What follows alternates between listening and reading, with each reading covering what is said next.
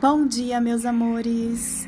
Hoje nós vamos falar de um assunto que é do Evangelho segundo o Espiritismo, sim, que fala sobre a desigualdade das riquezas. E eu vou começar lendo aqui um trechinho para deixar uma reflexão para o dia de hoje. A desigualdade das riquezas é um desses problemas que inutilmente procura se resolver quando se leva em conta apenas a vida atual a primeira questão que se apresenta é esta: por que todos os homens não são igualmente ricos?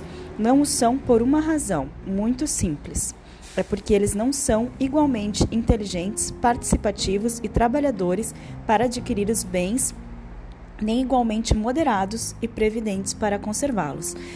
Está matematicamente demonstrado que se a riqueza fosse igualmente repartida, caberia a cada um uma parte mínima e insuficiente. Imaginando-se que essa divisão pudesse ser feita, o equilíbrio seria rompido em pouco tempo, porque as pessoas possuem capacidades e aptidões diferentes entre si. Supondo-se que essa divisão, além de ser feita, se mantivesse ao longo do tempo, o resultado seria a interrupção das grandes obras que contribuem para o progresso e o bem-estar da humanidade. O homem, ao perceber que já possui o necessário, se sentiria desestimulado às grandes descobertas e aos empreendimentos úteis. Se Deus concentra a riqueza em certos pontos, é para que ela dali se distribua em quantidade suficiente segundo as necessidades de cada um. Ao se admitir isso, pergunta-se: por que Deus concede a riqueza para as pessoas incapazes de fazê-la frutificar para o bem de todos?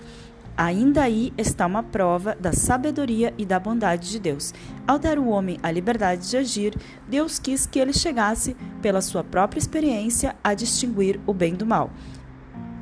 E que a prática do bem fosse o resultado de seus esforços e da sua própria vontade. Então, fica aí a reflexão. Nada mais a dizer e um beijão.